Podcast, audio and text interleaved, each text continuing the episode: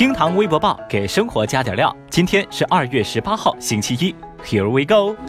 十五号，德云社发布声明说，旗下多位艺人的住址、行程等信息被多次泄露、传播以及被售卖，严重侵犯了艺人的隐私权，将会针对上述行为委托律师依法维权。但根据媒体调查说，在发布声明之后，仍然有人在公开出售岳云鹏等德云社艺人的个人信息，并且号称只需一百块就能买到一名艺人的所有打包信息。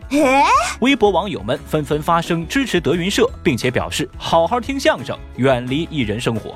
好歹这些相声演员有德云社委托律师依法维权，那很多普通网民，我们又该指望谁去呢？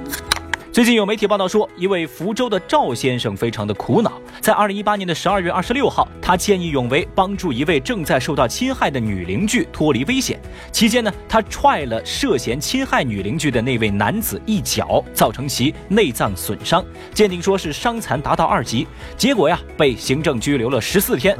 赵先生说啊，他现在感觉非常的懊恼。因为受伤男子报警说赵先生这是故意伤害。What？接下来呢？赵先生还可能会面临刑事制裁。而根据媒体报道的说法，当事三人，受害女孩已经回到老家跪求清静，见义勇为的赵先生现在惴惴不安，而侵害者李先生现在正在打麻将呢。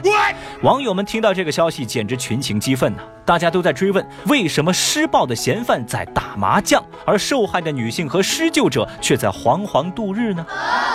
目前啊，官方对此尚未给出说法，而且在相关媒体的报道当中，小雨也没有看到他们对警方态度的描述和报道。那事件的真相究竟如何，我们也会继续的关注。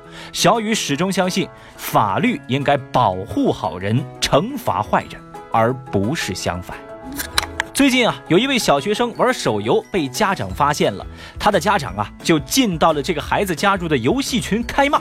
他在群里面说：“我儿子才初二，每科成绩啊不过平均分，你们把我儿子害死了。”接下来呢，我们就来感受一下这位家长的愤怒。哎，温馨提示啊，各位现在请调低你的手机音量。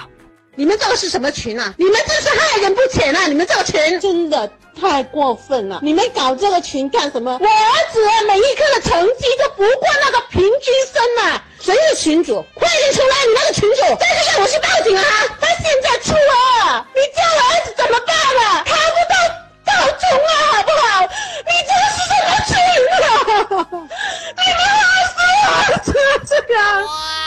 对此啊，微博网友们就评论。管管孩子，救救游戏呀！你自家的儿子都管不好，你还好意思管别人呢？嘿，刀还能杀人呢，你把刀摆家里干啥呢？太遗憾喽，全国人民都知道你儿子初二，而且考不过平均分喽。说真的啊，看到这个情况呢，小雨一时之间我都不知道该心疼谁了。无辜的群友，可悲的家长，还是那个可怜的小孩呢？我觉得真正可怕的是。正是有这样执念的家长，才给了杨永信们强大的市场。那对此您又是什么态度呢？怪家长、怪孩子，还是怪游戏呢？欢迎来评论区留言哦。